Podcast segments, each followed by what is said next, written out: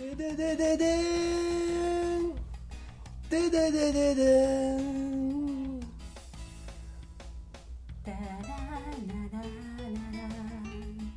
ラ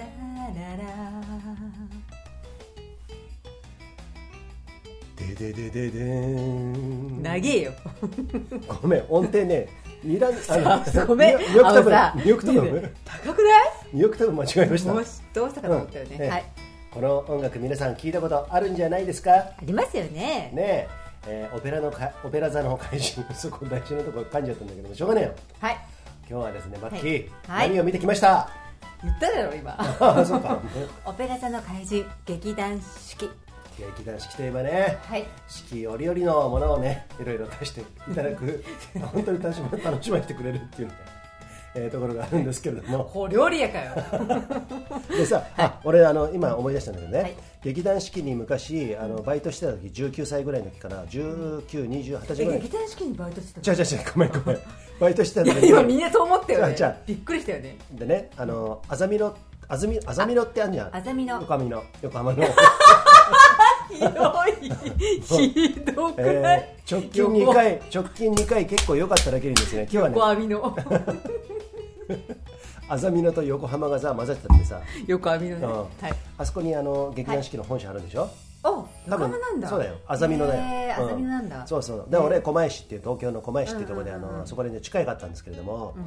そこで友達がねあの下川原君っていうのがいて、名前言っちゃったけど、えっと、昔一緒にバイトしてたことがあってお互いに次何やるかなとかさちょっと夢を追いかけたりしてて、その時に彼が劇団四季の、えっと、試験を受けるためにすんげえ一生懸命頑張ってて、えー、そうなんだ。そう。で受かって晴れて式に入って、うん。式に入ってんだよ。本当？そうそう。でその時に俺たち狛江市っていうところなんで世田谷の隣なんだよ、うん。で区じゃなくて市の一番区寄りのところなんだけどで府中市かなんか調布市か忘れたけどそこにね、堀内恵子さんって言ったんだよ。うん堀内恵子さんって劇団四季のエースみたいな人なんですよ女優。あのあね俺たちと同じ年。うん。だからでその方はあれマンマミーヤとかやってる人？それは分かんないけどもう多分やめたと思うんだ。で昔「ショムニ」っていうさドラマあったねそこに堀内恵子さん出てたから多分女優に転向したんだよね。そうそうそうそういう方と堀内恵子さん俺ね好きなんだよねって言いながら劇団四季にその下原君はですねうん。入って、うん、いつか彼を彼女を落としたいなんて言ってたんだけどまあ途中で劇団四季も去って彼はねまあ、そういう友達がいたんですけれども、そんなところからの視点からも今日ね劇団四季見てたんですけどもえっとねやっぱりねかけねなしに本当に芸術はいいねうん。あの説明できないエナジーとうん。パワフルさと、うんんと続々感とあとうん。なんて言うんだろうな、その説明のできなさがいいよね。そうだね。うん。芸術っていうのはさ 抽象的じゃん。そうだ。だから感覚的なものがあるからそうなんだよ。答えがないってことなんだそうよ言葉に、に表現するのが野暮なんだよね。そうなんだよそういうところがあるんだけども、なうん。なんだろうそのさうん。感動を与えられるうん。うん。もの、うん。歌？うん。ダンス、うん。なんとかってさあるけどもさな私が思うのはねその劇場の空気感。はい。一体感の空気感がうん。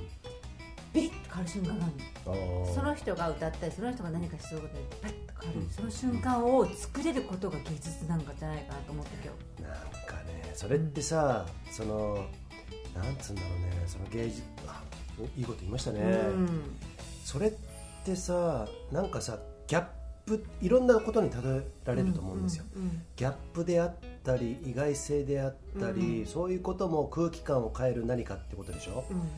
俺ねなぜかっていうと、まあ、また自分事になってしまうんだけど昔バンドやってたのね。うん。でコピーバンドから始まってオリジナル曲まで行ってそれで、えっと、ライブハウスでちょこっとだけやってたの俺はドラム叩いてたんだけど、その時に一発目の曲が鳴る時に思いっきりドラムでスネアっていうパーンドンタンドゥドゥタンのパーンがスネアなんだけどうん。それを思いっきりパーンって弾かすのね。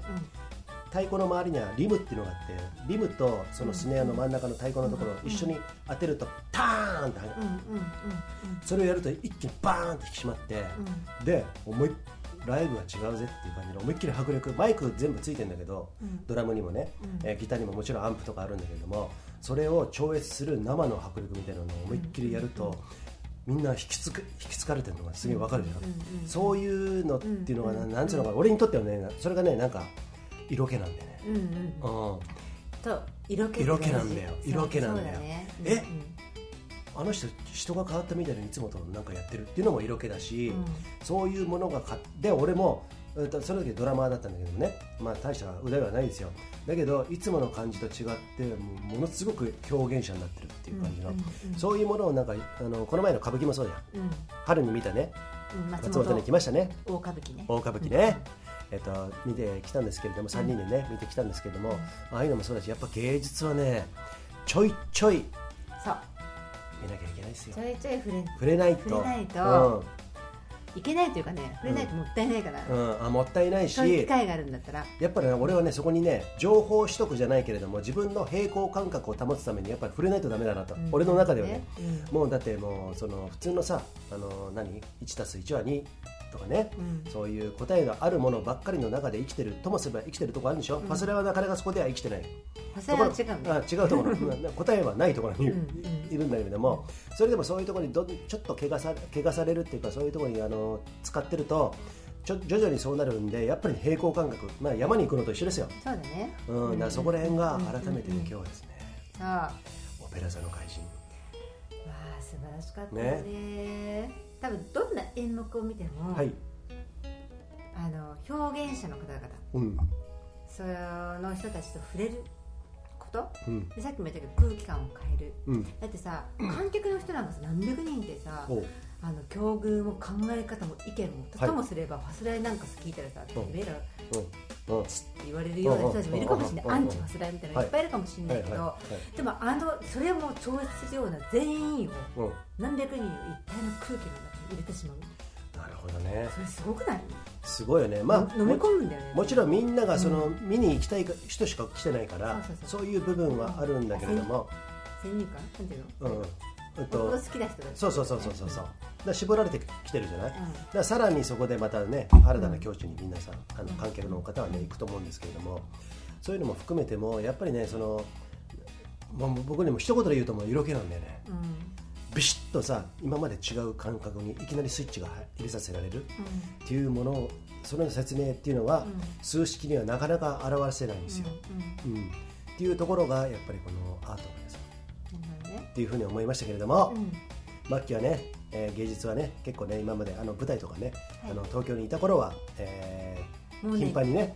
劇団四季さんはねもうしょっちゅう見てたし、シルク・ドゥ・ストリートとかね、うん。うんあのーあのロシアのね。そうそうそう。でコンサートも行ったし、はい。はい。なんだろうあのさ、えー、と今は亡き志村けんさんのね、う。ん劇団の、おう。うん、あそうなの？お芝居見に行ったりとか。あ本当。もうねノージャンル。すべてのそのなんだろうね。うんと舞台で大勢の人でわーって見るっていうのを感じたいから、はい。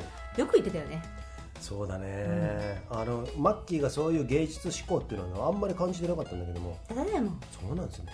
出さないですもん出さないも んですえですもんーと今日はですね、えー都内某所に私たちね、はい4人で、4人で来ましてですね、はい。あのそんな風にやってましてですね、はい。今日はマッキーこれ今シャンパンをちょっとああ開けつつですね。えの手から買ってですね、はい。勢い勇んで買って、はい。飲んでるところなんですけれども。そうなんですよ。で私はね相変わらずちょっと痰が絡んでるところはあるんですけれどもそこねあのうんうんってやるのはどうかご容赦いただきたい。もうねあのねはい。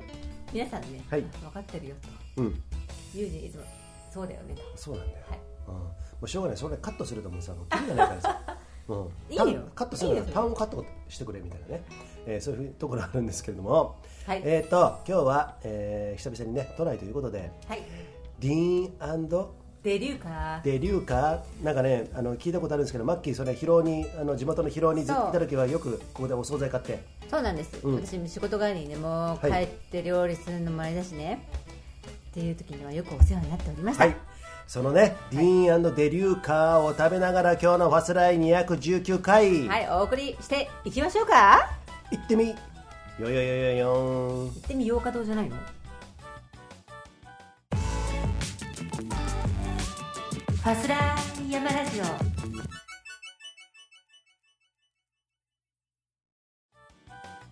さあ今日もちょっと行ってみようかということで、い。219回ね、はい。えっ、と今日の、えーラインナップ。はいどうぞ。私？なんと。はい。あ私の大親友。はい。えー、実はこのユージンさんにお。とても似ているというねお。感覚がですよ、うん。外見じゃない感覚が、うんうんうんうんもう性別違うんでね、うん。ゆりさん。うん。あの柱でも何回かあの登場してるんですけどねトークでね。はい。私の大親友のカリフォルニアあうん。そうカリフォルニア州の、うん。今はシェスタ湖。あシェスタ湖ってカリフォルニアなのね。そうあごめんカリフォルニアじゃないごめん。あ違うの。カリフォルニアからうん。移動してムーブムーブしてムービーして、うん。あのシェスタ湖。シェスタ湖ってどっちの方？シェスタ山のふもとにある湖。もちろん内陸の方かな。ラスあのあれ？あグランドキャニオンとかあっちの方？そうそう。じゃあネバダ州とかそっちかな？違うか。ちょっとわかんないねあの辺ちょっと、うん。それで、うん。シャシャスタちょっとごめんなさい。シャスタシャスタね、シャスタ湖のところにあの新居、うん。で彼彼女たちあの DIY もう大好きで、はいはい。はい。この間壁ぶっ壊してさ、やっとさ、うん。あのーなんてなんていうんですか内装終わったんだよねみたいなうん。そのねうん。メッセージが来て、うん。あそうなんだ今度落ち着いたら遊びに行きたいよ、うん。コロナもね、うん。なん。てうん。そしたらコロナの話になって、うん。うん。いろいろ彼女からですねはい。今の内情うん。米国では本当はニュースで報道されないこんなことが起きているとかね、そういうことをですねメッセージでいただいたので紹介していきたいと思います。そこをね、はい。今日めちゃくちゃ掘り下げるつもりなんだけど、こっちもちょっと勉強不足なところがありましてですね。どこまで掘り下げられるかわかんないんですけれども。長長文の英文のニュースが彼女から添付されてて、はいはい。マッキー翻訳に翻弄してそういうことです。大変だったってい。う、うん。で多分マッキー今日もシャンパン飲んでる多分ダメだと思いますけど、うん、はいっていうねそのゆりさんのね、えーマッキーの親友のゆりさんの、えーメインメインの話題から、えー投稿2件また来てますんでね。そのじっくりご紹介します。ありがとうございます。はい。はい。えー、とあとはそんなもんかな。あとね小出しにねちょこちょこあるんですけども明日私、えーこっちね今いる理由は、はい。理由っていうかまあ後付けのところもあるんですけど明日ちょっとね手術します私。実はオペをする。そうなんですよ。ちょっとね目をね今奥舞台なんでちょっとくっきりな二人にそうくっきり二重にしてお腹も脂肪吸引して脂肪吸引してね。もうちょっとなんかね、すごいアンチエイジングしたり整形したりするらしいんですよ。うん、うんね眉毛もなんかもう入れ墨入れようかなと思ってる。ぐらいあの眉毛。っていうのは嘘なんですけどでも手術は本当だよ。もうやめなさい。あオペは本当なんですけど。あそうそうそう。あの皆さんご存知ですかね？粉瘤って。もうやだよね。聞く粉だけで瘤というねものがですね、うん。背中の腰のあたりにできていて。そうそうそう。できてましてですね。そう。それのが炎症を起こして大変なことになっているのでうんうんそうそうそう。あの東京に行くあうん。いいですよ。いいですか？都内でタイム都内で知ってますんで。東京に行くタイミングでうんうん。重なってしまったのでその痛みがね。そのそのね大きく粉瘤がね一気に成長しましてですね。そうなのでもう都内でどっか緊急オペやってくれるとこないかなっていうんで、うん。うん。もう行くっていうね。そうですよ、はいまあそんなところありますんでねもうね、もう大っ嫌いなんですけどそういうのね。まあそれは好きな人いないよね 基本的にね、マッキーだったらね自分だったらもし、ん。自分で穴開けちゃうね。うん、それそういうことするんですよマッキーはそうなんですよ。そう。うんね、な何なんかなんか彫刻刀かなんかでいやもうさあのさあるじゃん、うん。眉切りとかさあの眉眉毛を整えるハサミちっちゃいのあるじゃん。私持ってるのね、うん。そういうのがプチってさ表面にさ皮膚切って生み出しちゃうんですよね、あーなるほどね。そう。ででその後は処置は病院に行って、そうするとやっぱ生み出すとさ楽になるから。あそっか。そうそうや私そういうの我慢できるのやっちゃうタイプなるほどね。で行くと大体怒られたりするんだけど。自分でやるのやめてくださいってうん。だからねもうとても痛いんですよ、うん、痛いよね。23日。うん。でね。だから今日のさあのー何？劇団四季の？はいえー、とオペラ座の怪人？はい。でででででーんっていうのは俺のこの粉瘤のさ もうなんかもうメインテーマみたいになっててさ そうだろうん。いけんだよこれ。明日切るんだよみたいなさ。でででででーみたいなね。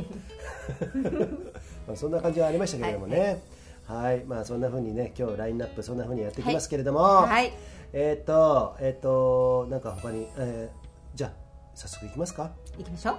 あ皆さんここでほらオープニング長くなっちゃったんで、はいはい。ここで一発ジングルドーン。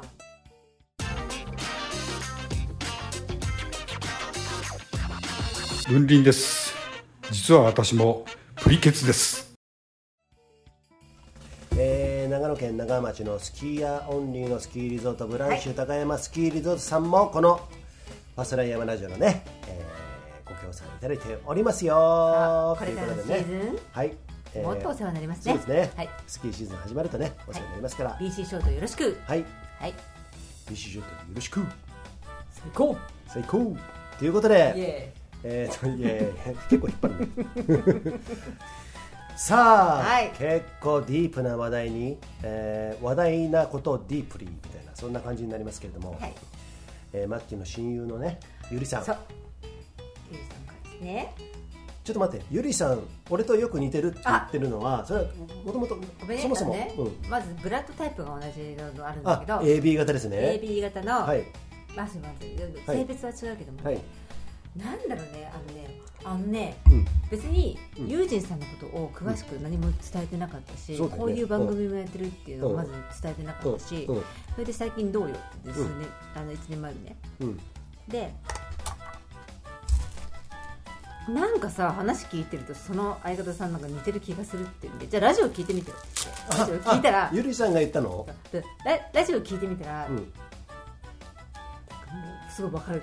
本当？あそうなのね。それはとでてもっていうの光栄ですよが思ったのが、うんうん。ユージンさんと話してる、うん。私マキが、うんうん。マキが、高校高校の時の友達ですね、高校からの友達、高校の時のノリのままあんたが話してるあ そういうことか。そう。あなるほどね。とでねえっと、うん、同じだっつうのよ。なるほど。私と話してたあんたの高校の時のあんたと 同じだっていうのね あなるほどね。そうそうそうそう。それはよく言ってたね、うん。あそういうことか。そう。だから、めめとか。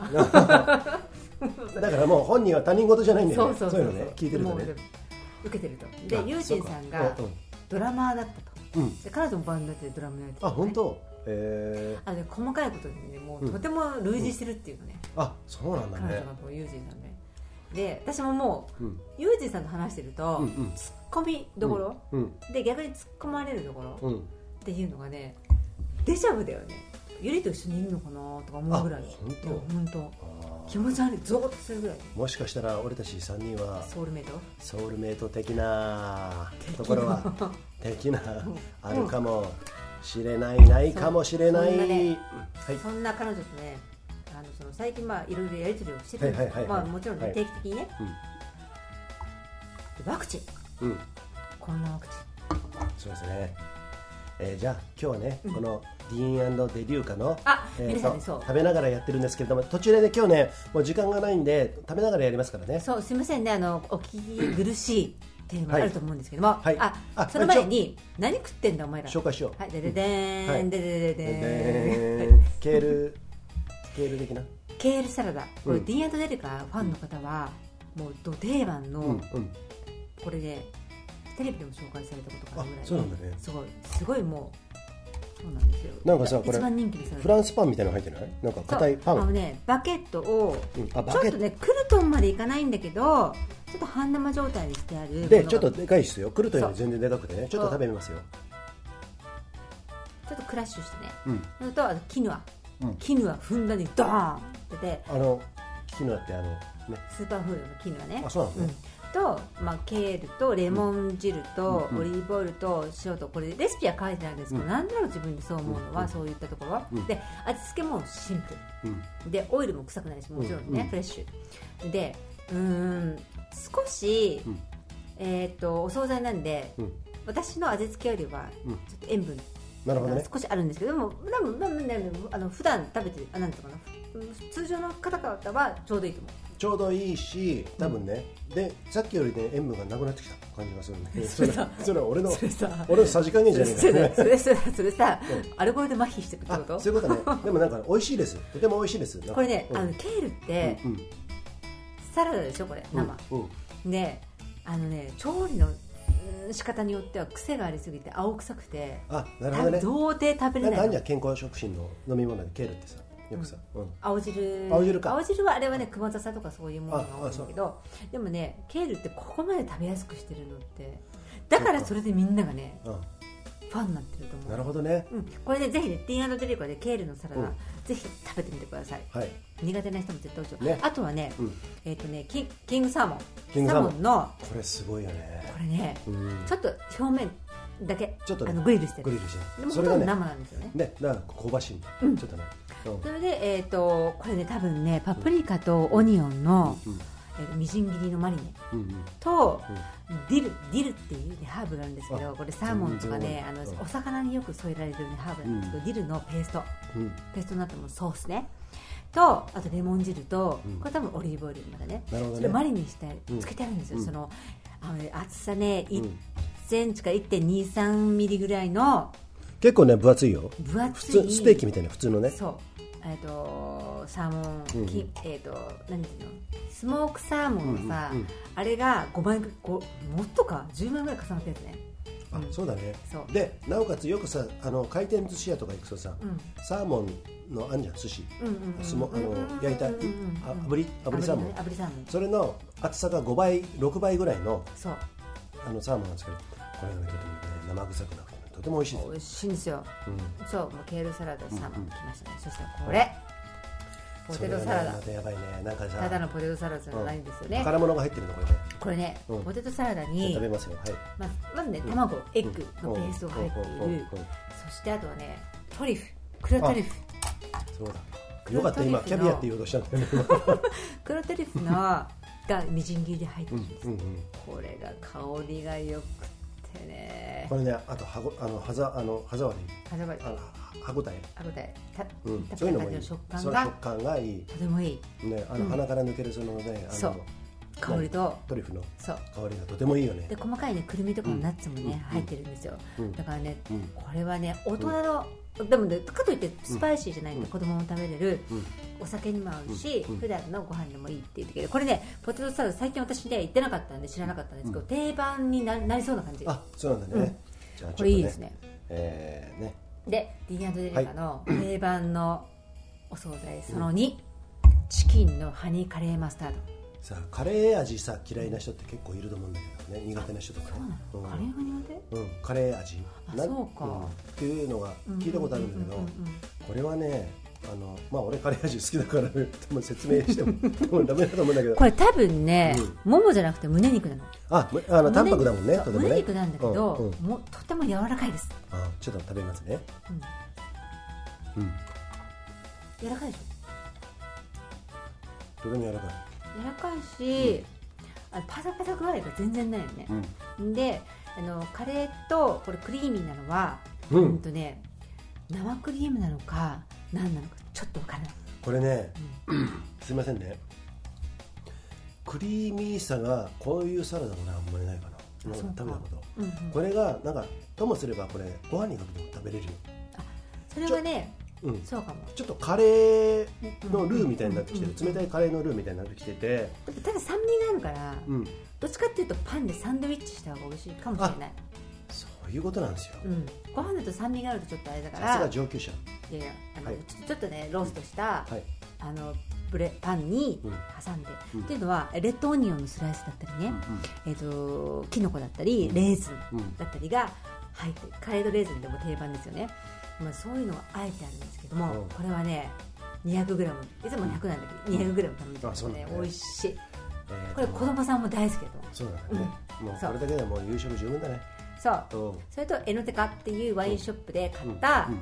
えーとね、スペインのの、うん。えーポテトチップス。ポポテトチップなんかね。全然私食べないんですけど、うんこれはねちゃんとしたうん。オリーブオイルと、うん。えっとね、ピンクペッパーとレモンで味付けされた、あのーポテトチップなんですけど、ね、ちゃんとねイベリコ豚だけを食べてきたポテトがね。ちょっと待ってイベリイベこれ怖いこと言ったらあごめん。あイベリ違う。ごめん間違えた。イベリコ豚を食べた。違う。ポテトって違どういうこと。違う、まあ、あどんぐりだけを食べたね。言いたかった。もうしょうがないな。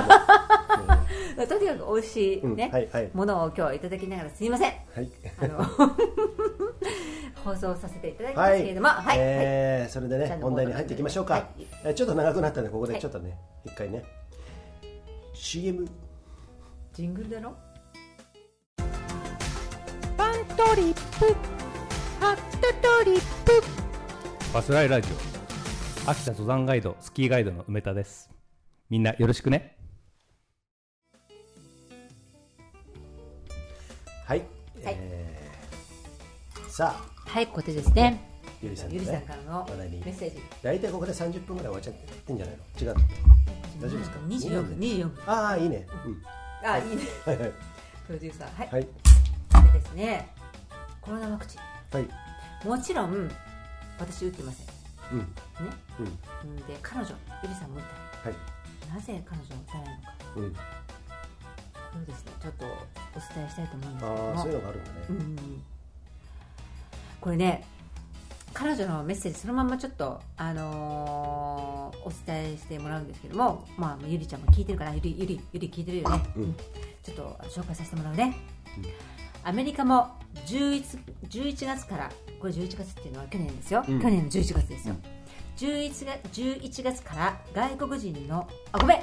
ごめん。今年だ。うん。今年の11月ごめんなさいね。すいません。はいはい。今年の11月から外国人のワクチン接種始まるらしい。うんアメリカので居住しているうん。外国人グリーンカード持ってたんですよ。なるほど。外国人のワクチンコロナワクチン接種が始まるらしい、うんうんね。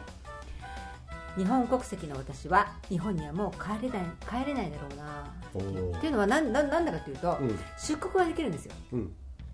ワクチン接種してなくても。今度帰ってくる時にアメリカに入れねえよと、うんうん。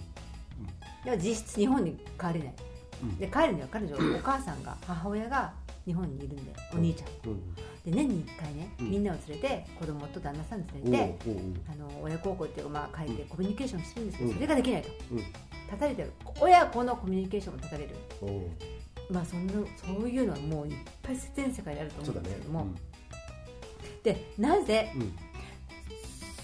そうまで彼女が、うん。えー、と予防接種じゃごめんなさいあの 予防接種じゃないうん。コロナワクチンを受けないかというと、うん。彼女の身の回りですね。うんあの旦那さんだったり、うん。マイケルっていうのはねあの彼女の旦那さんなんですけど、うん。マイケルの知り合いの奥さんもワクチン2回接種済み。うん。なのにうん。コロナに2回感染してるし。うん。マイケルのおばあちゃんうん。旦那さんのおばあちゃんねワクチン打ってもコロナで亡くなってしまったと。おう。周りでこんな話がうん。一般で山ほどあると、アメリカでは、うん。うんでもそんなの絶対テレビでは放送されない。うん。本当はアメリカはぐっちゃぐちゃなな内情だと、うん。でも絶対日本でもアメリカのこんな話テレビで放送されてないよね、うんうんとうん。そういうメッセージ来たんですよ、端的でとてもあの分かりやすかったです、うん。そんなの私ほらテレビ見ないけども一応ネットニュースは見てるけども、はいはい。そういうの拾ってないよね。うん。拾えてない。うん。で能能動的に拾いに行っても、うん。もうひあのーそれをなんでやり方が間違ってるのかな私は。分かんないけど拾えなかったよなるほどね。どうなってるのかっていうのはもう不透明、うん。うん、で誰が本当のことを言ってるか分かんないし、大体さ際どいものってどんどん削除されるの YouTube でそうだね。何で彼女も自分でいろんな各国ヨーロッパだったりなんだりの情報を入れようと思ってうん。取りに行ってるんだけど、んあっと思ったものよかったなと思うもの。をうん。聞くじゃない、で次の日にはもう削除されたりああしてるの。なるほどね、うん。って言ってた。えっとねそうなんだよね。でさなんかさ俺もさあの政治経済とかさ、うん。えっと、30歳前半ぐらいの時に、まあ、今年私50になりますけれどもね、えっと、30, 歳30歳前半ぐらいの時に、うんあの投資やってたのね株式投資とかさ、うんうん。そうあの為替取引とかね、うん。そういうことやってた時に世界の流れを読もうと思っていろいろなことを勉強してると、うん。政治経済とか歴史の話題にまで行っちゃうんだよ。うん。その時にあ世の中の表面的に見てるものっていうのは実はあの裏であの全然違う方向に行ってるんだな表面的に見てるっていうのはすんげえバイアスかかってるんだうんうん。変更報道ね、うんうん。特に日本はひどいっていうのは今日はもう細かい話はしませんよ、うん。まあ、こんなのファスレでよく言ってますからね、うん。でアメリカももちろん例外じゃないし、うんうん。でアメリカ日本はまあアメリカのねいいわゆる傀儡国家ですから今ね、うんうん。戦争に負けたからね、はい。まあ、そういうのあるんですけどもロシアはロシアでまた違うし中国は中国で違うし。うん。そういうね情報ピラミッドっていうのはねいろんなところに世界にあのあまたあるわけですよ、うん。その中でまあ幅を利かしてるのは俺たちにとってはアメリカの情報統制ピラミッドっていうところなんだけど、それの、えー象徴的なところがあの、まあ、電通ってこの前本社がなくなったんでしょ、うん。売却したよ。すごいよねそれ時代の、本当に変わったなと思うんですよ。そうだね。そういうところからその広告代理店がね、から、まあ、他にも広告代理店ありますけれどもテレビ局ねうん。各社民放各社、うん。わずかに何チャンネル全部で 8, チャン8チャンネルか6チャンネルぐらいしかないでしょ？NHK 含めて。346 8 10 10 12 7チャンネルだね。7チャンネルとかさ、うんうん。それを見て育ってきたわけなんだけど俺とかもねもちろんね、うだけど、まあ、それにはちっちゃい世界だよってことは分かったんだけど、うん。そういうところを電通とかからまたそういうもう電通はあのみ各社のお客さんですよ、もう相互相互関係ですよね、ビジネスで、うん。そういうところから、えー情報の統制っていうのは必ず行われてますから、そこでだからそういうあの前知識があったわけじゃん、うん。俺たちはさ、うん。でそういうとこからこのコロナを、えー、顧みるとですねちょうどいいんでビール持ってきてもらえますか？1本。すごい。あありがとうございますそういうところから見るとですねこのコロナ禍になっても1年半2年経つのか分かんないけれどもいかにいかに異常な異様な状態の情報が、うんえー、ばっこしてるかっていうのは、もうね火を見るより明らかなんですよ、うん。そういうのに慣れてきたから、慣れてなくてテレビ新聞が世の中の世界だと思ってる人はそれはにわかにはもちろん信じられないんだけどももうそんなもんですよ。でそのテレビ新聞が一方方一方向ウイルス打ちましょう、あウイルスじゃねえあのワクチン。ワクチン打ちましょうね。打ちましょう、あの集団免疫つけましょうとかさ、うんうん。そういうことを一方的に言っててそういうあのでワクチン反対派に関してはあんまり言わないんだよね。ちょっとずつたまにあるよ。あるんだけれども、ね。でもそれはね単発的に終わっちゃうんだけれども。でガス抜きでしょ？そうだよそうだよ、うん、だからそういうふうになってからあなるほどなと。ってことは世の中の何か、えーまあ、そういう方向にねいろいろ、あのー利害があったりする力を持っている方たちは、ウイルス来産あーワクチン来産コロナ来産の、えー風潮になってるんだなっていうのが俺は自分自身で判断してるん私思ってるのがさ、戦争で金儲けできなくなったからじゃない戦争で金儲け。あ、そういうのもあるかもしれないね。戦争っていうのは要するに金儲けですからねあれね。う。ん。だからワクチンだよね、うん。要は僕たちはうん。君たちの命を守ろうと思って一生懸命頑張ってるんだぞの手でしょ。あそうだよ、えっと全然守ってませんよーっていう話ね。あのね、うん、だからそういうことだよね。でさ彼女もね、うん。それで追記でうん。反コロナワクチン運動で私それ聞いたの。おそういうのね。それだけねアメリカの内情がぐちゃぐちゃだったら、う何反コロナ運動とか起きてそうなんだけどどうなのって言ったら、起きてると。でも報道されない。でアメリカだけじゃないとフランスやイタリアだって毎週だよ。毎週のように起きてるんだって、うんうん。それでも知らないじゃんそんなこと、うんでそれだし今さ、SNS でも、うん。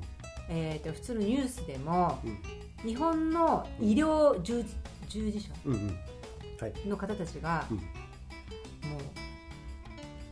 う病床が逼迫してる？うん。と、うん。皆さん自粛を守ってくださいうんワクチン打ってください。うん。安全ですから大丈夫です。っていうのばっかり流れてると思うんですが、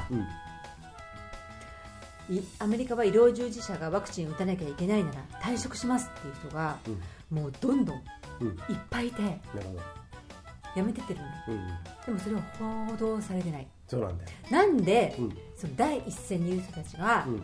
解雇されるってさ、うんすごいことだよ。すごいよ。収入源なくなるんだよ、うんでもそうまでして打ちたくないっていう人たちが山ほどいるんだって、うんうんそれを放映、報道されてないねってうん誰も知らないでしょ、うん。っていうことで、びっくりしたんだよね。うんそうなのかと。だだからほんそうだよ。あのさ今回さ、俺とかよくこんな話してきたじゃん。うん。あんまりそこにとらわれるのはどうかなと思ってるのは前回のラジオでも言ったけど、うん。選挙についたってすついてたってそうだし、うん。例えばトランプとバイデンがこの前争ったでしょ、うん。アメリカではさ、うんうんうんであれ完全にもう不正選挙っていうのがあもううだね。出てるのね、うん。出てんだけれども、トランプが好きバイデンが支持派とかそういうのを超越したところで俺はトランプだけどね、うん。あのもっと細かいところではまた違うかもしれないけど、うんうんうん。でもそういうところで見てるとあのあ不正選挙で勝ったバイデンがやっぱりそれでもあの政治をやっていくんだなと思う世の中なんですよ。それっていうのはコロナと一緒、そうだね。うん。誰どっかの一勢力ないしはその反対反対派っていうかななんていうのかな。そういうふうにしたい人たちの、えー意思がそういうふうに通じて世の中っていうのはなってる。コロナあのコロナのウイルスコロナのウイルスっていうのは中国武漢で発生したとは言ってますけれども、うん。まあそれはね一つのもう偶然か作為的かわかんないけれども、まあそこはもういいや。そこまであ追求する術もないし。そうじゃなくて出てきたものを政治利用してそれをちゃん、あのあの一つの一大の一大勢力といいますかその風潮を作り上げて、どっかがちゃんと得して誰かは損するっていうことをやってる、今ね特にアメリカも日本もそうなんだけれども、えっと、いわゆる、えー中中流者、アメリカでいうそのなんだな中級階級中流階級の人たちがめちゃくちゃね苦労してるんだ。って、うんうん。そうじゃなくてバイデンになってからはあの移民トランプが移民排除してアメリカ国民をちゃんとちゃんと幸せになるようにしようって言ったけれども、えーなんだカビ作ろうとしてたりしたでしょ、だけどそうじゃなくて移民を育てて移民あ移民の人たちをあの解放して、でえー、とそうすれば選挙の票を取れるとかね、まあ、いろんなまた作為的なものがあるんだけども、日本もうんだってもう中流も全然ダメじゃん、今さ、あの何？何か？何か？あの格差社会。格差社会。そうそうそう。それがめちゃくちゃ顕著になってきたわけで,、うんで自殺率も相変わらず高いと。そうですえねーいうことがあるんですけれども、だから世の中そういうところがあるってことは、俺はねあのこれからも言いたいね、うん。言いたいし、そんでじゃあどうすればいいっていうね、このゆりさんの話題はこれ今後もっと続けていきたい、ね。そう。あの深掘りしていきたいし、今日はねちょっとねえっ、と酒も飲んでるしね、ちょっと予習が足りない部分もあったからだからこれね、ちょっとあのね、もうちょっと勉強して、彼女ともいろいろね話をしてね。うん。うん皆さんにね、うん。あのこうしたらいいよって私たちが言いたいわけじゃないんです、うん。今現状リアルにこういうことが起こってるよっていうのを伝えたいだけで、そうそう。でじゃあ判断してジャッジしてうん受け入れるのは皆様それぞれ次第そうなのそう。でそこに正解不正解ないの。ないです。でいい悪いはないの。だからワクチンが悪いうん。いいっていうのはないんですないです。そこをねあのもう一回言いたい、だから俺たちはワクチンは打ってない。だけど身内が打ってるとかね。打ったりとかね、あのさうん、これさ砂糖うん。角砂糖をねうん。薬だと思い込んで飲んで効くってなんて言うんだっプラシーボ効果。けプラシーボ。うん。あのねプラシーボって言われてるんだよね、あそうなんだ、あなるほどね。そうだけどさ今日面白いニュース見たんだけど、えっと、NHK かな？NHK のリサーチかな、それで群馬で群馬のどこどこで、えっとクラスターが出たね？うんうん。で25人中24人がコロナに感染感染じゃないよ。罹患あごめん。感染者と罹患とあ陽性反応と感染っていうのは違うんですよ、陽性反応イコール感染みたいになってるけどそれは報道のえっと嘘、そうだね。嘘なんだ見せかけね、うん。そうじゃないんですよ。陽性反応イコールだってコロナのさあの、感染になって症状が出てるわけじゃないから、うんそそれがまたちょちょっと違うんだけどもいろんなところにいろんな仕掛けがあるんだけあどもバカにされすぎだよね、うんそうだよ。こいつらバカだから分かんねえからさ、っていうだから豚だと思ってるんですね。うん本当だよ、うん。でだから群馬で24人出たとどっかの医療機関なのかちょっとちょっとごめんなさいね。明言はできないんですけどもあの忘れちゃったからね。でもどっかで出たと。そのうち25人中24人が、えー、と感染者として診断されて、でよくよく調べてみたらその人たちは2週間以内にあの打ってんだって、コロナワクチンを打ってる人2回たちだった。二回接種2回もね。うん、なるほど。それを NHK のニュースでやるって俺結構あなんかたまにはそさっきの言ったガス抜きん。なのかどうかわかんないけど、それとも NHK が変わってきたとは思えないけれどもね。思わないね、うん、思わない、うん。だけれどもあそういうニュースも拾ってみるとあるよと。うん。だからちょあまり変更報道すると、うん。あるじゃんこのさ手綱をさ、うん。引くのか緩めるのかっていうところじゃないの、うん。たまにだからもうガスガス抜きだな、うん。そういうことがあるんですよ。でアメリカにとあのアメリカに至っては私の知ってるその勉強させてもらってるところからすると投資のところなんだけどね、えっとうーんとなんだっけな。あどうするあ！出た。出た。ここで。ここで？ああとさあごめんごめん。ちょっと分かった、うん。コロナでかかって亡くなったあごめんね。えっと亡くなった方がいると。例えばさえっとコロナの陽性か感染者か分かんない。判断されて1か月後に亡くなったとするんでしょ？はい。そしたらそれはコロナで亡くなったって言っていいっていうシステムがあるらしいシステムっていうか取り決め？うん。保険機構なのか何なのか分かんないけれども、うんだから実際はコロナでさかかったとなっても2週間で治る場合もあるでしょ、うん。1週間で治る場合もあるのか分かんないけれども、そしたらそれのあと1か月後に亡くなったとしても事故で亡くなったとしてもコロナでカウントされてしまうっていう、ねそういうねそれとうん。それをねうん。助長するうん。次の情報。今さうん。ユージンさんが言ったのは、う。んコロナで亡くなったっていうのは1ヶ月、1か月後に亡くな亡くなっても他の要因で亡くなってもコロナって言っていいですよ。そういうことコロナは怖いんだよみんな。コロナはすごい悪なんだよ、みんな予防接種。でも、うん。あのワクチン打たなきゃいけないんだよってことじゃん、う。ん怖いじゃん、うんそれとはうん。逆でうん。ワクチンを接種して、うん。ワクチンのせいで亡くなったっていうのを立証するのはですね、打って3時間以内なんですよ。これ分かりましたか？あのこれね、うん、ものすごいあのそういう筋の人とはたので働いてる、勤めてる人から聞いたことで、うん間違いないんですけど3時間以内。ってことは分かりますよね皆さんワクチン打ってうんうん。3時間1分後に亡くなったら、あそれ因果関係ねえよって言って認めてもらえないんです。よ、うんその反対にねワクチン打あのワクチンじゃないコロナの感染してうん、1ヶ月。後に亡くなってもコロナのせいにされるんですよ。わコロナ怖いよ。だからワクチン打たなきゃいけないよ、うん。でもでもワクチンで死んだなんて3時間以内だけだから。3時間以上経ったら因果関係ないよって言われちゃうんですよね何これ都合が良すぎない？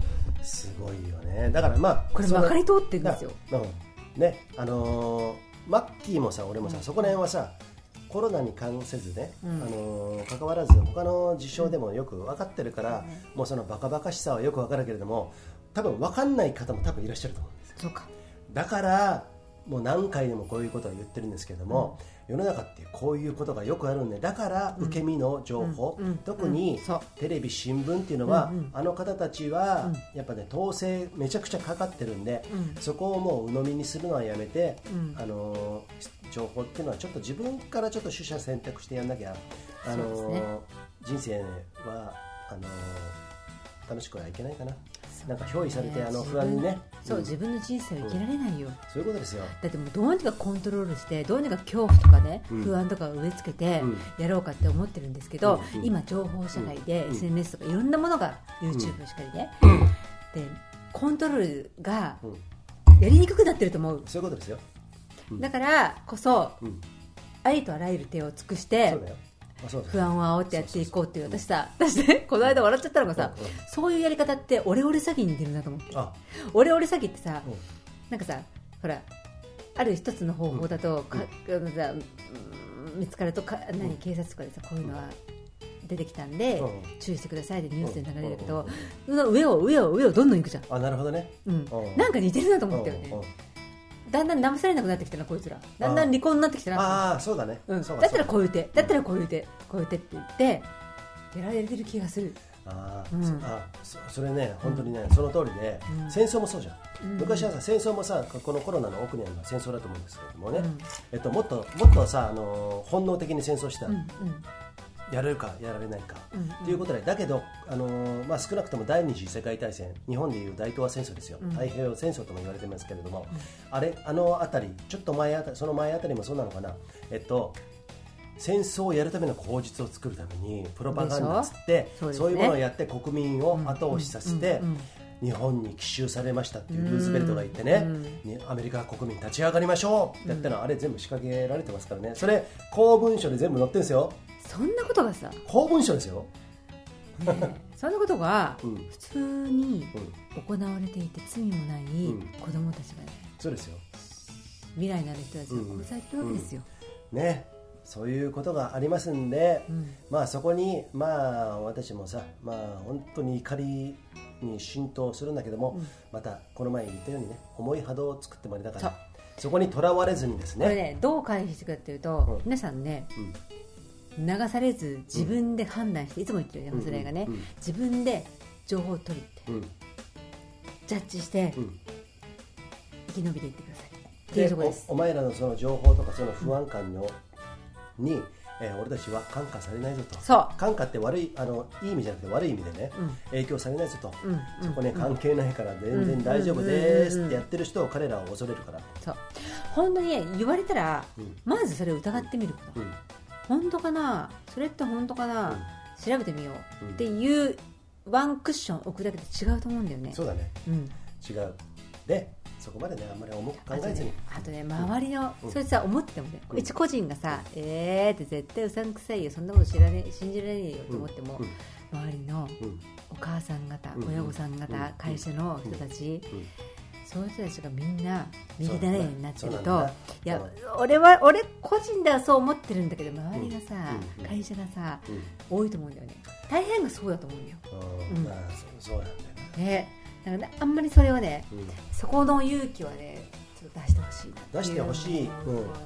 だからさいろんな自分を持てばいいよ。会社の時の自分帰ってきた時の自分はこういう考え方、でそっちの方からちょっとあうんそ会社にいる時だけのが世界に見えたりするじゃん、うん。全ての世界、うん。人生に見えたりするんだけど、うんうん。そうじゃないでしょ、うん。で皆さんこのコロナで自粛とかさなななんだっけあのなんとかワーキングうん。パターン。テレワーク。テレワークとかね、そういうの分かったんで、うん。あのなってきたんでいろんなところで自分の自身の考え方を生かせるような時代になってきましたから人生ができる時代になってきましたからそういうところやってください。そしてその一番の best way はこれを聞いてる方はもう間違いないですよね first line ですよね。そうです。僕らはあでもねこれ結構大事なことなんだよ、はい。あの俺たちはそこでブレずにやるためには俺たちもあのちゃんとアップロードしなきゃダメなんですよこれね結構ね覚悟がいることですよね。そうなんです。覚悟も,、うん。もういるしもう潔さもあるし、はい。だからアップロードしつつそこら辺に関してはちょっとねあの少しまあ硬い言葉だけど勉強しるすることもあるでしょう。そう。勉強するし伝えていくし、でこういう感じなんで間違ってることもいっぱいあると思うので,、思うんで。それはもう訂正してすいません。ってうん素直に謝るし、そうそうそう。なのでね、うん。あのこの投稿がありがたいっていうのはですね、うん。皆様にですねですね。で君たちあの回でこういうこと言ってたけど、こうなんじゃないのとかね、うん。そういうの結構嬉しい、うん。愛のある投稿ね、うんうん。だから、皆さんで作っていきましょう。そういうこと。スライは。で、えー、と皆さんで一緒に考えて、能動的に自分の人生守っていこうっていうコミュニティにしたい私は、うん。いやって素敵ですね。お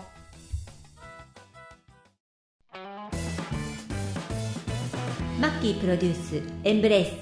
Coming soon!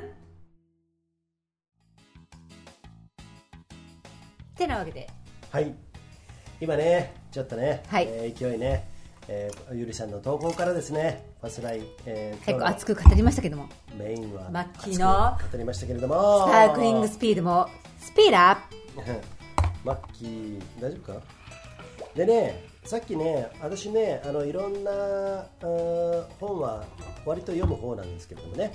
あのーその中で最近いいなと思ったコロナ関連の本はあるんで皆さんに紹介しますね、まあ、どっちかというとこれねワクチンに対しては反対派なんですけれどもえっと、そんな短絡的なことじゃなくてこの医師が書いてるんですよ。医師。医師の方が書いてるやつで、あのーはいまあ、書籍名から言いますと新型コロナワクチンの正体。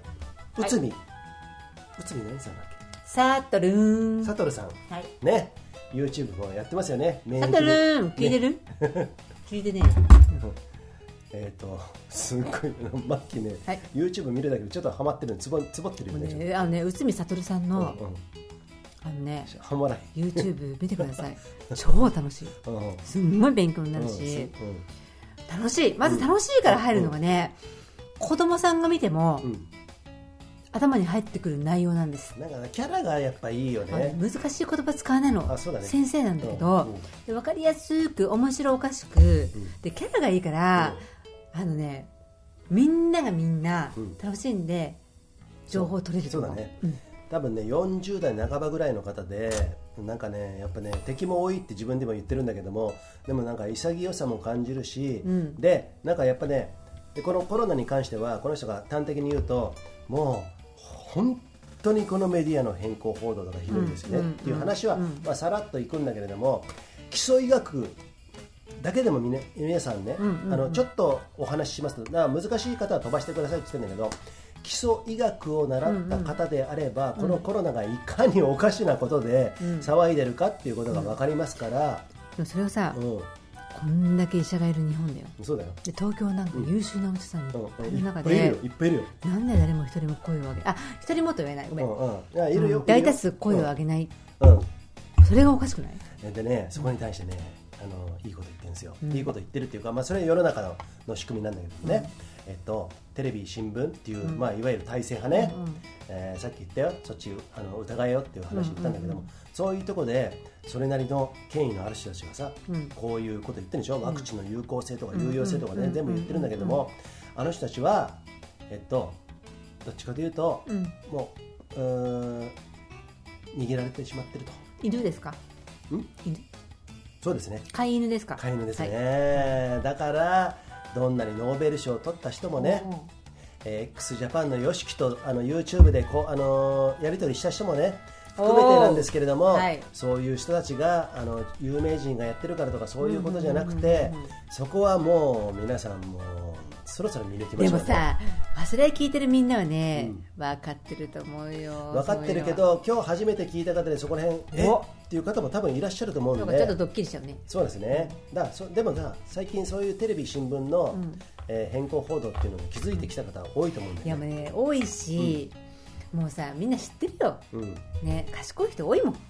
うん。賢い人多いけど、まあ、それをコロナがね加速させてくれたらいいよね、うんそう。うん反面教師ですね。そういうことですね、あのコロナじゃないよ、うんうん。コロナウイルス単体は別に悪い生き物じゃないから。あそうなんだね、うん。うん。それを利用しようとしてたやつらが悪い。あそれを利用しようとしてうん。戦争が起きないこの世の中でうん。どうやってね。豚を飼いならしていこうっていうところでしょそういうことだよね、あの豚ってどっかの言葉でゴイムっていう言葉があるんですけども、うんうんうん。そういう風になってるのは間違いないですから、うん。じゃあ皆さんもうちょっと賢くなりましょうねはい。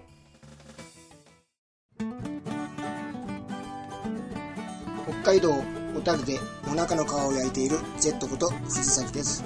里山やぶ山をマイクロターンのできる PC ショット。最高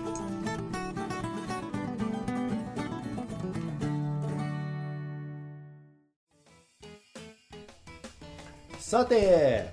ネパールのはい。ヒマラヤ山脈で育ったオーガニックでフェアトレードなアウトドアで楽しむコーヒーナマステヒマラヤコーヒーです。私ちょっと一つ言いたい。はい。リエルさん。リエル？リエルでね。リエルこさん投稿いただいた女性のね。あ山での光城山で紫 T シャツを着て、うんうん。私たちに話しかけてくださったリエルさん。うん。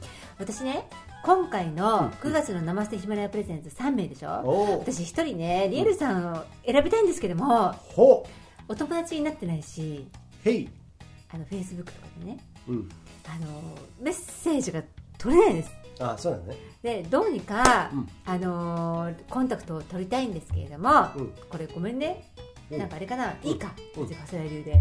直接こうやってさ抽選って言ってるのにさ私のこの気持ち次第で一人選んじゃってっていい？あというかそれがそれで選ぶきっかけはそこだから。ねあのはね。それでリエラさんもしあの聞いてくださっていたら、うんあのーちょっとお友達申請はうん。抵抗があるなっていうふうに思われているんであれば、うん。ファスライのホームページのその投稿くださったあリクエスト欄から、あのーうんと個人情報はですね、うん今回のプレゼント企画以外はあの利用しませんので、うんうん。お約束しますので、うんうんあのよかったらご住所を教えてください、うん。あのナマステヒマラヤコーヒーを送らせていただきたいと思いますので、はい、直接私が届けに行きますよ。走ってね。行けよ。一番嫌じゃねえかよ。とっても嫌だよね。来たよ。友人来てよ汗だくで。うん。ピンポーンってあのモニターに映ってるよ友人 まあでそんなはーいって出たらいなかったよみたいな。怖いね。怖いよね。ちょっとね。まあでもねそんなことですよね。はい。お願いします、すみませんね、こういうふうにねあのギフトとなりますとね、はい。うんうん。そういうことがどうしてもね必要にななってきますんでね、はい、ということで、はい。えっ、と生瀬ヒマラヤコーヒーです。よろしくお願いします。ははい。い、さらにさらに、リカバリーするサンダル。リーグ？レイはい、これはですね、どんな時も冬でも靴下履いて、はい、うん。履いてるユージンさん。はい。はい。とてもリカバリーする、はい。あなたの足裏問題をね。そうですね。足がね年取ってくるとね結構ねきついと思うんで皆さん、えーリカバリーサンダルねリグ、はい。えーご協賛いただいておりますんでよろしくお願いしますね。実はマッキー投稿2件まだやってないんですよね。そうですよ、僕トミー。やりますよ。トミーさん？えまだヨシもやってないよ。およし、トミーさん、これ紹介しましょうね、絶対。えっとですはい。ねはい、えーここはですね、えー今日はね1時間半にはならないと思うんですけれども、はい。マッキーはね今日ねシャンパン飲みながらねなかなかねいい感じでですね、えー次はね、えー弾き語り？そこでは実は私のまあ弾き語りは大体私のアイデアでやってるんですけども次はガラスの少年？あの近畿キッズ、ないしは山下達郎さんが作った曲ですかね。ラスの少年時代を。そうそう。あれをちょっとやろうかと思ってすしかもねユージンさんも歌いますよ今回。そうですよ、はい。雨がドゥルルンドゥルルン。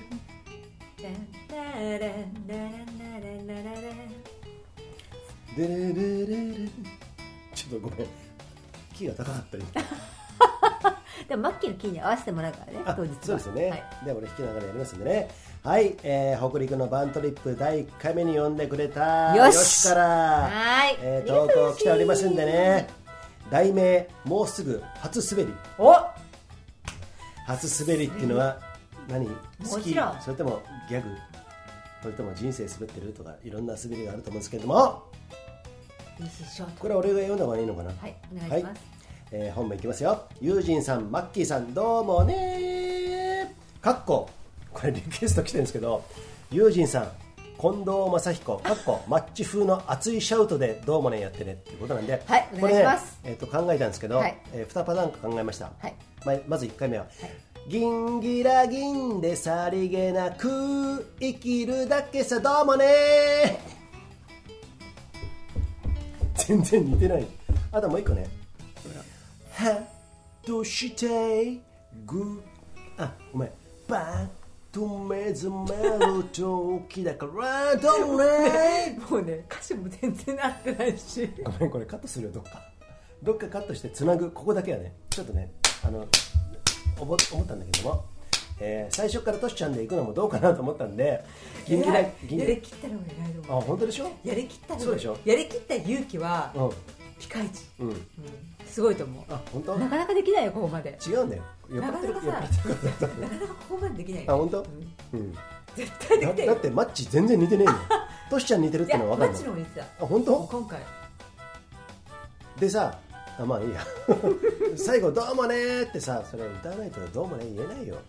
どうもね言わないしさ。もうさかなりかなりハードルの高いリクエストをよしはしてきたといううんことで、うん。はい、これでハードル高いのをどんどんきください。あ私はそれについてチャレンジしてきますからね。はい、言ったね。うん、壁を越えていじゃこうと。あ北大路金谷で。あ北大路 えっとねえっと若い人はあんまり知らないからねそれね。金谷は知らないか、えーとね、今日もねエンブレイスの撮影のね都内某所で、えーストリートないしはね、えー館内で、えーいろいろやってたんですけれども、い。その時にどうしてもねたまに俺北大路金の顔になるらしいよね。いやねこれね皆さん知ってると思うよ。はい。あそうなんですね。意外と知ってると思う俺ねあのね結構ね難しい顔するよねってよく言われてたんだけど、あそれが北大路金也なんだなっていうことを分かりしてくれたのがこのマッキーなんですけどもね。はい。吉野投稿いきますよ、はい。毎回ど冒頭の「どうもね」リクエストが楽しくなってきたよしですってね。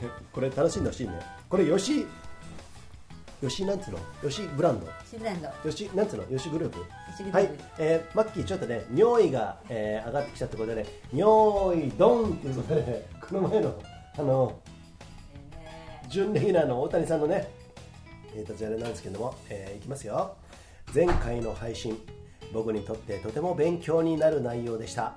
似たマインドを持つ人生の先輩かっこ勝手に思ってますがはやはり過去に似たような葛藤を経て今に至っているのだと受け取りました。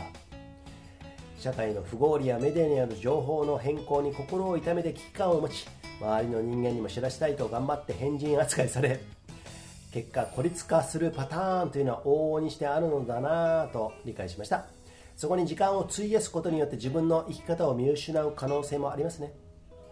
多分人生には そういう時期があるのだと思います。マッキーねちょっと今ねあのトイレ行きながらですねなんか鼻歌歌ってるんでちょっとそれが聞こえてきちゃった。結構これね面白いですよね。後で言ったら怒られるのかなまあ今いいか。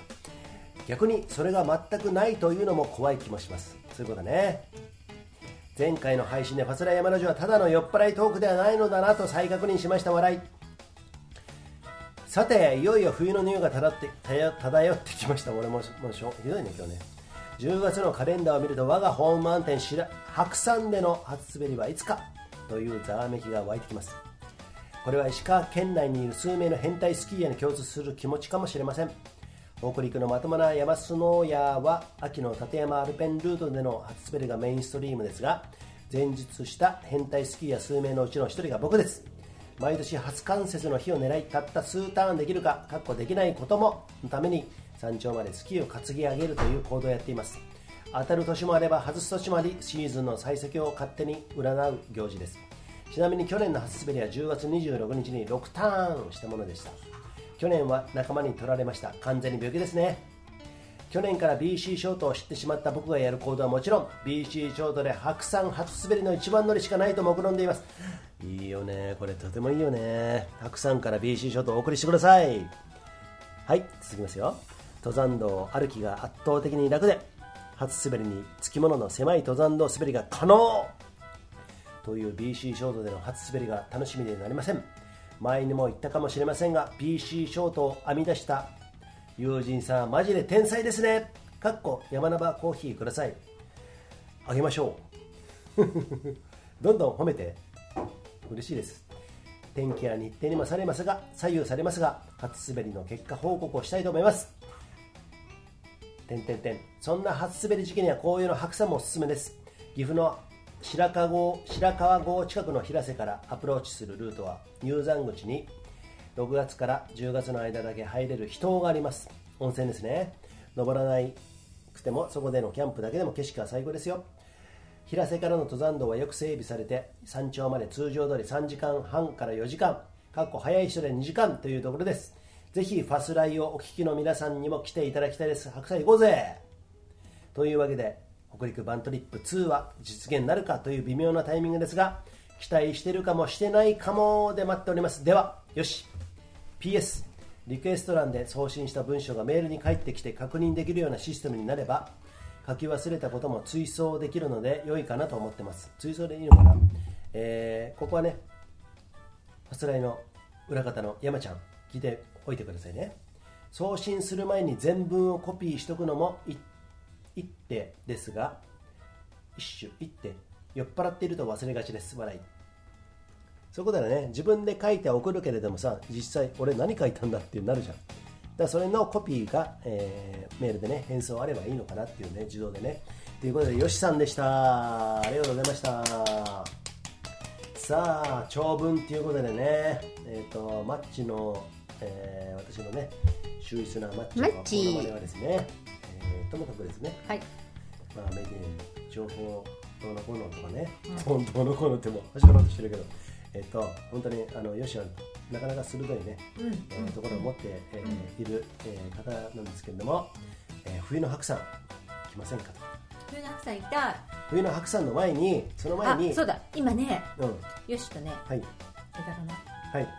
あのねスカイランニング枝かなっていうのはだ誰ですか？枝本かな子ちゃんはい。スカイランニングの強い方ですね。そう女の子。はい。で最近。金沢に住んでるんですけど、はいはい。金沢うん。あこれ石川県ね。おう。で教員をやってらっしゃるんですよ、はい。で大学の、はいはい。とても可愛くてね、ウルトラ100キロ以上。UTMF3 位。あののところで、うん。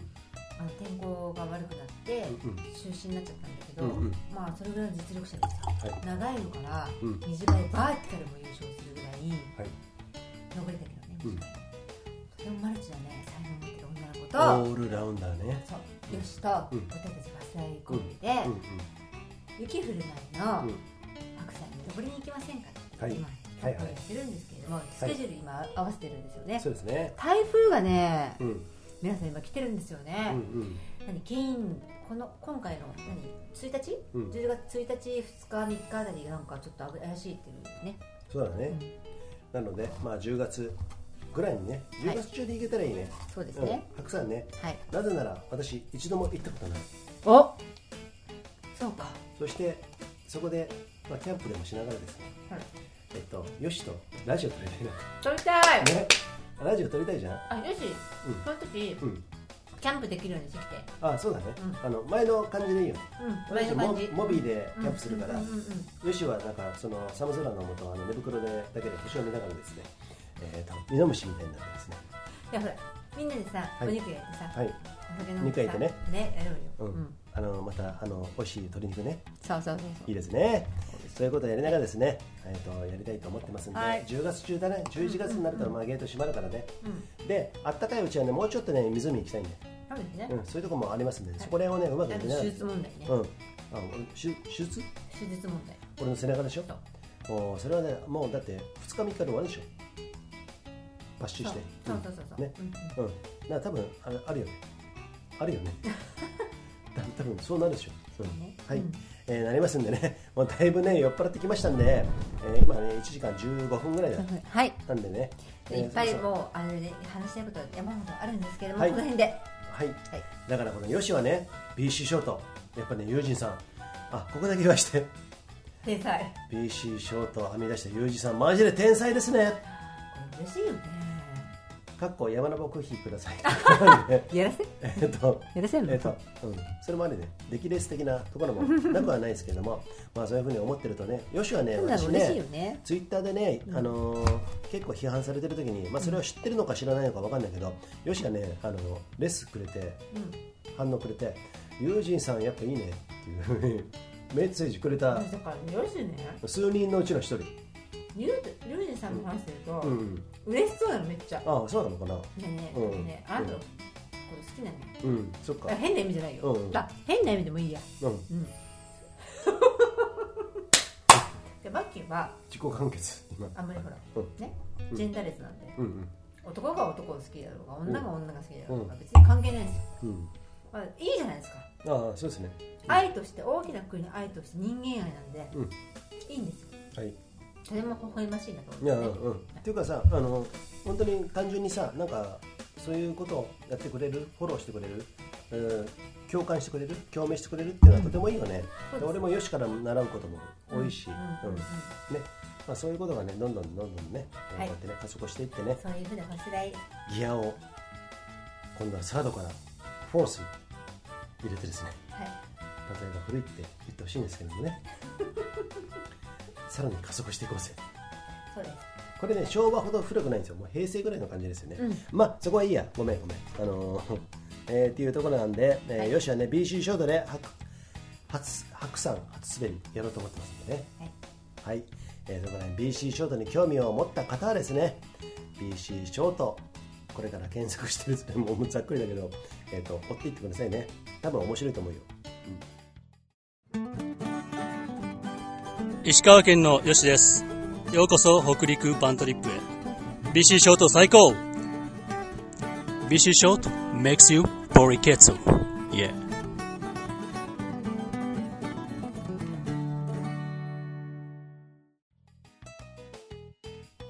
さあ投稿もう一件あいきますよはい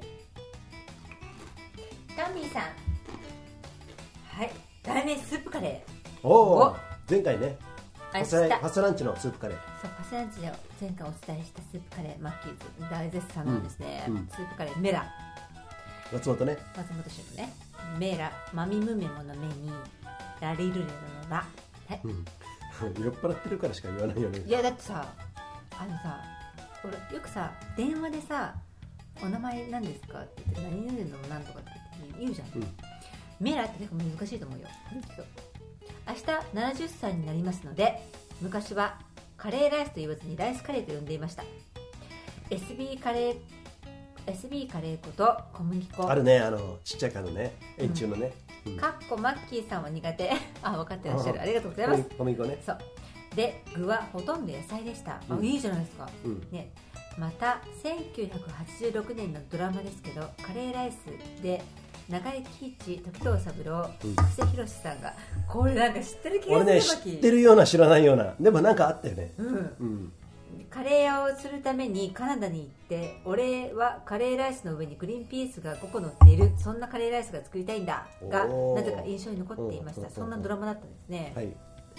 随分前置きが長くなりましたがうん素材の味をスパイスで際立たせるスープカレー、うん。大好きになりました、うん。前に札幌でうん。食べたのもよく覚えています。ほい。最近藤枝にもカレー専門店ができてかみさんと何回か行きました、ビールも種類が豊富でうん。気に入ってます、パスライヤマラジオのプラットフォームで、うん。ヒマラヤが9月で終了するとうん。それについても番組の終わりでお話しします。が、うん。抜けましたね。ごめんなさい。前回ね、うん。ごめんなさいヒマラヤはプラットフォームの最初に出てきましたのでそれで聞いていましたが次回から他のプラットフォームで拝聴いたします。またまだ長くなりすんまそん。いやーありがとうございました。タミーさん。さすヘビーリスナーならではのご意見を。ね。ありがたいですね。すみません。なんかさそのさスープカレーえっとねどっから話していいのかちょっとわかんないですけれどもね。まずさこの切り替え？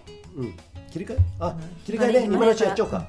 うん。えっ、と、ヒマラヤですね、このファスライヤマラジオはですね、4つのプラットフォームって言っても1個はポッドキャストなんで、ポッドキャストはね、総称してるんですよ。アップルが始めた、えっと、ものなんで、あのインターネットラジオなんで、総称してるんだけど、ヒマラヤと、私たちはヒマラヤとアンカー、アンカーもね、またね、ディストリビューション的な、えーいろんなところに配信してくれるんだけれども、その中の有名なところは Spotify。でその3つでやってるんで、3つね、あの私はいつもアップしてるんですよ。じゃあ、アンカーとヒマラヤにアップしてるね。でだけどヒマラヤが、えーヒマラヤって中国で生まれたものなんですよねで日本法人があるんですけれどもその中国が業務縮小ということで今後はえっ、となんかねもうちょっとあのアップできないようになってしまうあの最終的に言うとねだから、えーもう10月からアップできないと、うん、そうなってしまうとどうするかっていうとまあヒマラヤなくなってしまうんでアンカー、スポティファイ、まあ、いわゆる普通のポッドキャストなんだけどもそこで私が以前から気になってたスタンド FM という国産の、えーものがあるんですけども、えープラットフォームねラジオのね。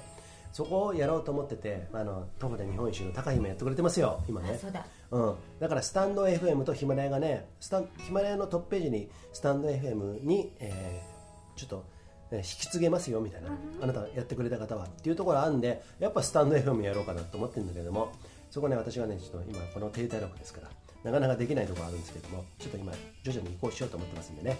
皆さん安心してこのファスレイマラジオあなたの耳のコンピューターにですねえーできますんでね。あの皆さん ぜひとも安心してくださいね。心配してねえよみたいなえーところなんですけど本当トミーさんねありがとうございました。そこありがとうねございます。はい10月からね。うんうん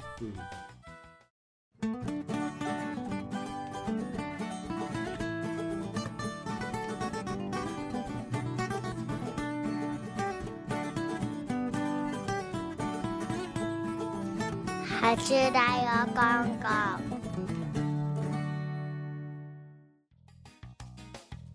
でね、えっとトミーさんいろいろ言ってくれましたけれどもえ知ってる？中カリッと井貴青春。え っとカリッと青春して。るキットカット、うんあ違うよ。はい。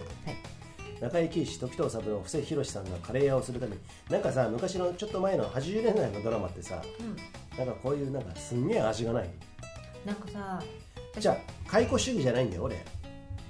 ああなるほどね。ノスタルジックな感じになってるわけじゃないんだけど昔ってなんかそういう食事をなんか動かす仕掛けがいっぱいあったような気がするんだよね。私今テレビもう16年見てうんうんうん。るけど昔のドラマはうんうん。あこれ言えないよね今のドラマ見てないいいよ。さあそうか、なんかねうん。とても上手だった気がする。うん、あそう人の心をつかむのが。あ演技が上手ってんじゃなくて。あうん。あそれね。それは多分ねそれもあるし演技もあるだろうし、うん。あ演技っていうかあとねやる内容がね大胆だってね。もっとねあの原始的っていうかそう。だ食べ物とか恋愛にとかそういうものがもうちょっとはっきりしてた。色濃くしてた。っていうような感じが感じがするからカレー食いてえなとかさサンドイッチ食いてえなとかシチュー食いてえなとかさそういうのがね今よりもなんかあったような気がするんでね。うんなんか今はなんか制御されてしまってるとこあるから、まあ、それはもうあの深夜番組にしてもさ昔のさ、俺もテレビは見ないから分かんないけども。今はさリアルの方が面白いじゃん。あそうだね。あ、まあ、だから YouTube がね、うん。テレビとかさ、うん。作られた情報で、うん。なんかもう飽き飽きしてんだよね、うん。フェイクに。うん。だからもうそれはリアルな現実のさ、うん。自分が作り出すドラマの方が面白そうじゃん。そういうことなんですよ、ということで皆さん、はい、ええ。今日ちょっと長くなってしまいましたけども、えーどしどしはい。リクエスト投稿くださいね。まだまだ、えー、とあごめんなさい、えー、と今日ねあもうすぐあのーコーヒープレゼンツがですね。あそうですね。決まりますんでね。決まってしまいますので。はい。先ほど言ったねリエルさん。はい。そしてあとの2人ははい。お楽しみにしていただきたいんですけども発想を持って何々にさせていただきます。発表に変えさせていただきますけれども、それはあファスライバラジオ219回 この辺で強引に持っていったはい 皆さんあのこれねもしかしたら朝聞いてる人もいるかもしれなはいいよ、はい今日一日素敵な一日をですね過ごしていただきたいと思います。See ya! 明日は俺手術だよ東京で。See ya!